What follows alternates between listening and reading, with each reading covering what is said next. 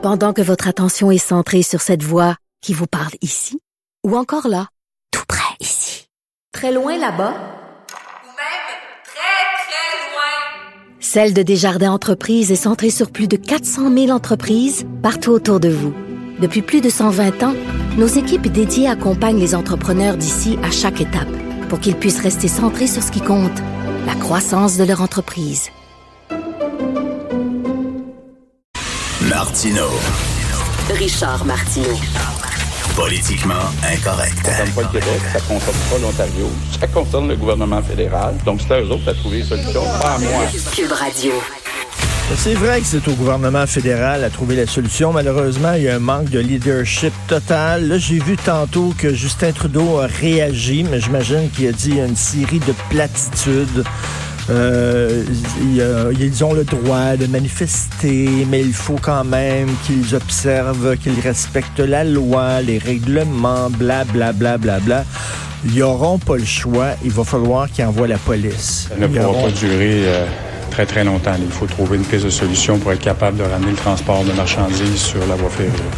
Ils n'auront pas le choix. Il va falloir qu'ils envoient la police parce que ces gens-là ne veulent pas négocier, ne veulent pas discuter. Ils n'en veulent pas pantoute de gazoduc, d'oléoduc. Ils n'en veulent pas du tout, zéro niette.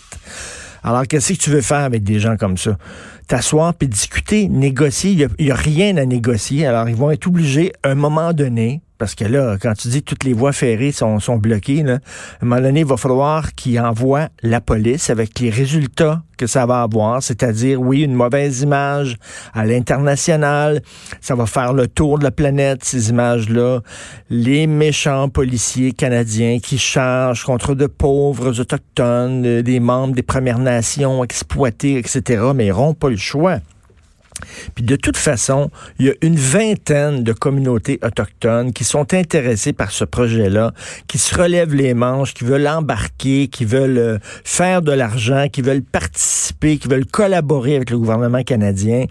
Euh, à un moment donné, il va falloir leur dire que c'est pas seulement euh, tous les passagers de train qui font suer, c'est aussi les autres membres des Premières Nations qui, eux autres, ça leur tente de s'enrichir, ça leur tente de participer, euh, puis de, de, de, faire de la, croissance économique dans leur communauté. Bref, ils n'auront pas le choix. Il va falloir qu'ils envoient la police au plus sacré, mais il y a un manque de leadership.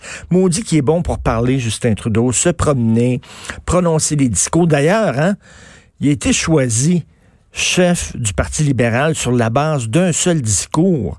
C'est le discours qu'il a prononcé lors des funérailles de son père. Il avait parlé, et là, les libéraux qui se cherchaient un chef désespérément, ils ont eu, euh, il y avait eu Stéphane Dion qui était épouvantable, ils ont eu Michael Ignatieff, c'était épouvantable. Ils se cherchaient un chef charismatique. Ils l'ont vu à la télévision en train de parler à la mort de son père, et là, sur la base, sur la base d'un simple discours, Ce gars-là, après ça, est devenu premier ministre du Canada. Et comme le rappelait Guy Nantel hier, sais, on se demande comment ça se fait un comique qui lance euh, à la chefferie du PQ. Ben, il dit, je m'excuse, mais c'est parce que le premier ministre du Canada, c'est un professeur d'art dramatique. C'est tout. C'est la seule expérience qu'il a eu. Donc, on aime, on aimait son discours, puis effectivement, il est très bon quand il va jaser. Il est en Afrique, puis il jase aux Africains, puis il est bien bon, puis tout ça. Sauf que quand c'est le temps d'agir, il est absolument pas là. Il est parti prendre son Beauvril. Il est pas là. Ils ont pas le choix. Ils vont devoir envoyer la police. À, savoir euh, pourquoi, un, je sais pas, un animateur de TVA devient président de l'Assemblée nationale ou euh, pourquoi euh, un gars qui organise une grève étudiante devient chef d'un parti politique ou pourquoi un professeur de théâtre devient premier ministre du Canada. alors, je vois pas pourquoi les humoristes auraient une espèce de, de marche supplémentaire ben, exactement, exactement. Prof de théâtre. Prof de théâtre, c'est tout. C'est la seule expérience qu'il y avait, là. La scène présentement, si on parle théâtre, est difficile à jouer. mon Dieu, oui, c'est parce que... Il n'a pas compris le rôle. C'est parce que là, il faut qu'il écrive son propre texte. Il faudrait que quelqu'un l'aide. Tu sais, là, il faut qu'il écrive son texte. Il manque, il sait pas quoi faire, le pauvre, là. Faut faire les italiennes, comme on dit, en Personnage en quête d'auteur, comme euh, la, la fameuse pièce de théâtre, c'est ça.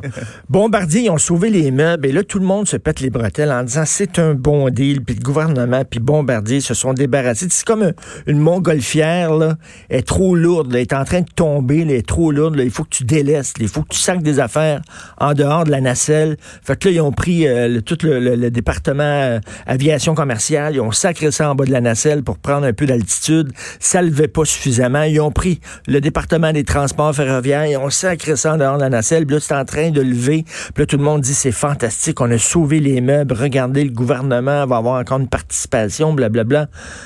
Mais tu sais, ça, c'est comme un gars qui est bien sous un soir. Il saoule la gueule un soir.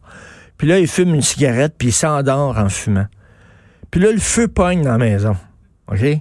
Le feu pogne dans la maison. Il réussit à sauver sa femme et ses enfants. Puis c'est un héros. Il arrive, le tout noir, de, de suie, puis ça. Il réussit à sauver sa femme. Ben oui, mais c'est lui qui a mis le feu. Tu comprends, là?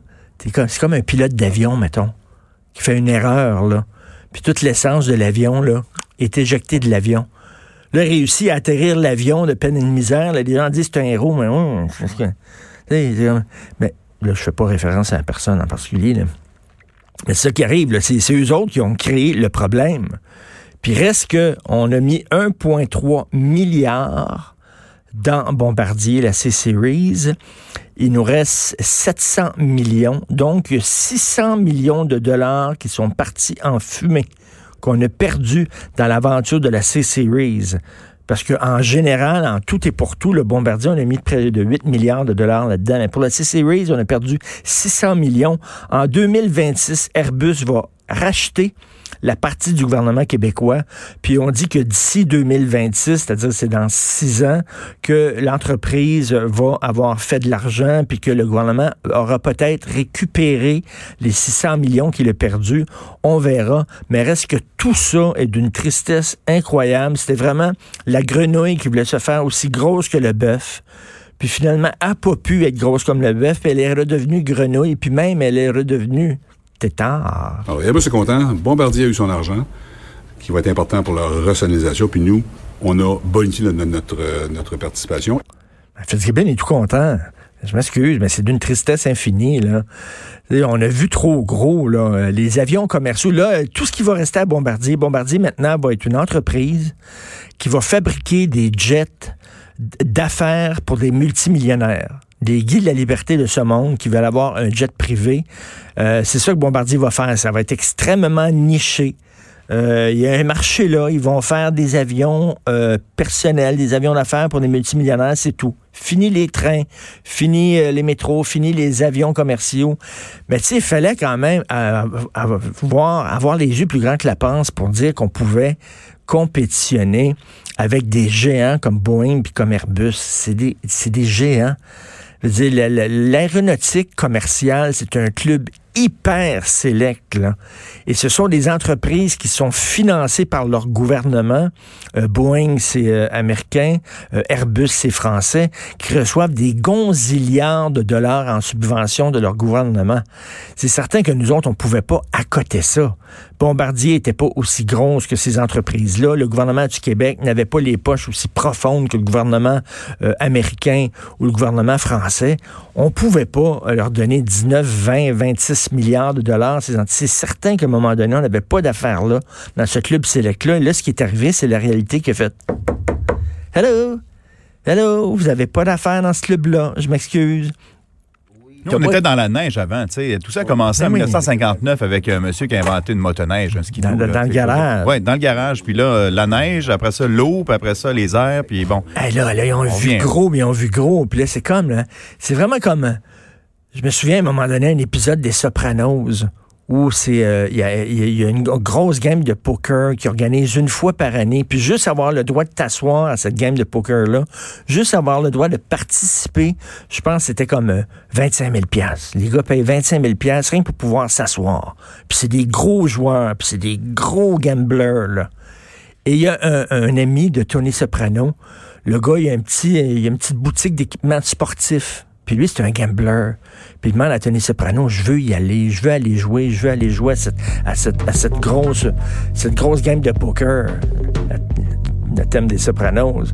Puis là, Tony dit, tu peux pas jouer là. C'est vraiment des gros joueurs. Là. Vraiment, là, écoute, tu vas te faire plumer. S'il te plaît, Tony, donne-moi une place. Finalement, il dit, OK. Le gars, il va jouer avec ses gros joueurs de poker. Il se fait plumer. Il perd sa boutique de jeux, il perd tout, il perd euh, l'argent qu'il avait mis de côté pour les études de son fils. Il perd tout ça, il joue tout ça, puis il perd, il est plumé. Puis là, Tony, il dit, Tony Soprano, il dit à son chum, je t'avais dit que t'avais pas d'affaires là. T'es pas à la hauteur. T'es un petit gambler, eux autres, c'est des gros joueurs. Mais c'est exactement ça, c'est la même affaire. On a voulu s'asseoir à cette game de poker-là qui est jouée par des gros, gros joueurs. Puis on était assis à table, puis on avait nos cartes dans nos mains, puis il y avait Airbus devant nous autres, puis il y avait Boeing à côté. Puis on essayait de faire là, la face de poker, puis on a regardé nos cartes, puis on n'avait rien. On n'avait rien. Puis on a essayé de bluffer. Puis on a tout perdu dans cette aventure-là, d'une tristesse, une entreprise qui était mal gérée depuis des années, puis des gens, des directeurs qui s'en sont mis plein les poches avec l'argent public. Vous écoutez politiquement incorrect.